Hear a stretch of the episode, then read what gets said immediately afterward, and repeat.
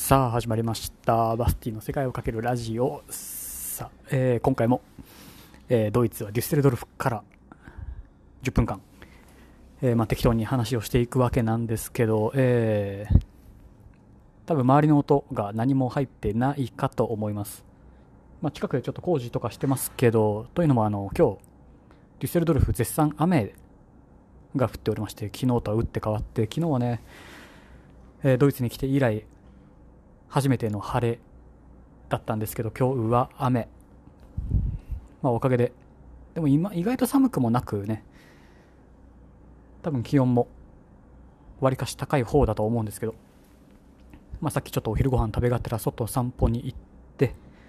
で今帰ってきて、まあ、作業しながら気づいたらもうこんな時間だと思って、まあ、配信収録をしてるんですけどさあ今日は1月27日月曜日。時刻はお昼の2時。ちょっと前です。いや雨なのに、えー今日は移動日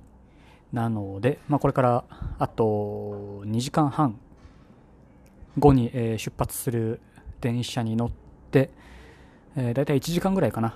まあ、揺られて、えードルトムント。デュッセルドルフから少し東に行った町ドルトムントへ今日は行く予定となっております。まあ、ドルトムントと聞いて、えー想像つくのは、まあ、サッカーチームかなと思います、ね、ちょっと前まで香川が、えー所属していたドルトムント、まあ、そのスタジアムにも多分スタジアムツアーを申し込んでみようかなと、まあ、そんな予定ではいるんですけどまだね申し込みはしてないんですけど。と、えードルトムントには、えドイツ代表サッカーのドイツ代表の、えーミュージアム博物館が、えー2015年に確かオープンをしているのをこの前思い出しまして、えーそこにも、えー足を運ぶ予定となっております。意外とこの宿あの早く出てけ出てけ感が一切なくて もうねお昼過ぎなんですけど。完全にマンションの一室を借りてる宿で、えー基本的にここの管理人の方はいなくて、まあ、w i f i も早かったし、まあ、なかなか普通にいい宿だったんじゃないでしょうかね、まあ、相変わらずドミトリーに泊まってますけど。いや久しぶりにこの、ね、ドミトリーに一緒にいる人と、まあ、どこだ話をして、まあ、話っていうほどのあれでもないですけど。やっぱりインド人のしゃべる英語はほぼ聞き取れない。いやまあまあまあ。そのうちねインドにも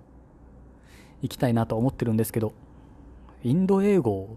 ですか？あれは。本当に本当にほとんど何も聞き取れなかったな。まあドイツ人の英語は比較的なぜか聞き取りやすくて。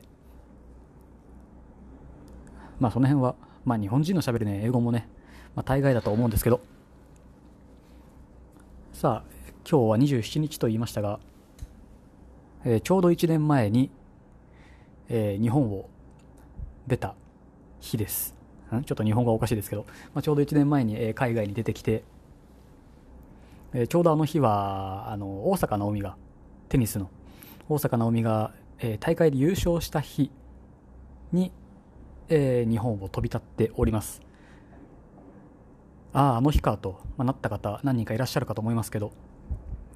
えーっと、そうですね、あの試合を見てる途中で、えー飛行機の時間もあったので、行かなきゃいけなくて、母親の方から、えー途中で LINE が来て、優勝したよ、と、電車の中だったか、空港だったかで、まあ、受け取ったのがちょうど1年前です。なんだかんだでも、海外に来て、1年が経過しようと、が経過をしました。まあ、いろんなことがあったなとは思いますけど、えー普通にね生活ができているので、うん。えー何か怖がって海外に出てこれていない方こんなね自分でもどうにかなっているのでそれこそお金がなくてとかであるなら、ね、今話題のジョージアなら、えー月5万円で、まあ、生活ができるよと。月10万円もあればね本当に豪遊ができる国なので。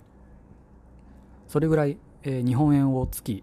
リモートで稼ぐことができたらもうねそれだけでオールオッケーと。いった国なので、まあ、ぜひねその辺も、まあ、検討してみてはいかがでしょうか、まあ、どんな質問でも答えますので。ねいやあっという間に1年が、まあ、経過したんですけど本当に何事もこの最初が肝心だなと初日が大事だなと本当にいろいろ思うことがあるんですけど。まあドイツに来た初日もまあ2度目の届くだったので、えー空港に着くなり電車探して適当にチケット買って、えーホームステイホームステイというか、まあ、ベーゲーをする。家まで、まあ、ネットもないネットもね、えースマホインターネットがつながってない状況でしたけどなんだかんだでたどり着いて意外とどうにかなってしまうんでそのどうにかなってしまう感を知ってしまうと意外と、まあ、ここまで、まあ、来ることができてしまうんですけどいやーね本当に何事も最初が肝心なのと。そうだその話を何かしようと思ったんですが 完全に度忘れをしていって。何でしたっけね。まあ電車まであと2時間半。この宿からその中央駅まで歩いてだいたい20分。ちょっと、まあ、とかなので。まだね荷物も、えーバッグの中に入れてないので結構まだ散乱していて、まあ、散乱というほどでもないですけど、まあ、しなきゃいけないなといったところでしょうか。まあデュッセルドルフも普通に楽しいところではありましたが、うん、少し日本人が多いなすごいなここは、まあ、次行くドルトムントでも、え1週間ぐらい。は、ね、滞在する予定なので。で多分その先、えードルトムントからケルンかな。ちょっと南に下ってケルンまで行くかなと思います、まあ、ケルンといったらあの大聖堂が。バーンとある、まあ、街なので。まだね見たことないんで、まあ、少しその辺も楽しみにしながらといったところでしょう、えーヨーロッパ各地を移動して、1年をが経過したわけなんですけど大体移動にはフリックスバスというドイツ初の企業かな。のまあサービスを使って移動をほとんどしているわけなんですけどフリックスバスだけじゃなくてフリックストレインなるものが、あるというのを今回というか昨日知りましてえーっとこのデュッセルドルフからドルトムントまで電車で行くと大体15ユーロぐらい、まあねえー2000円ぐらいしてくるんですけどフリックストレインを使うと、えー5ユーロ700円ぐらいですか？で行けてしまうので、まあ、大体でもその電車の便が、え1日に2本しかまだ走っていないのでその時間がもし合えばね、えーぜひフリックスバスのアプリからすぐ予約ができて、えーチケットの印刷等ないんでねかなり簡単に安くヨーロッパ内、まあ、移動することができるので、まあ、ぜひ試してみてください、まあ、フリックスバスも同様に荷物も1つ、えー30キロ以下だったかな。大きい荷物は30キロ以下無料で扱ってもらえますしプラス手荷物1ついいよと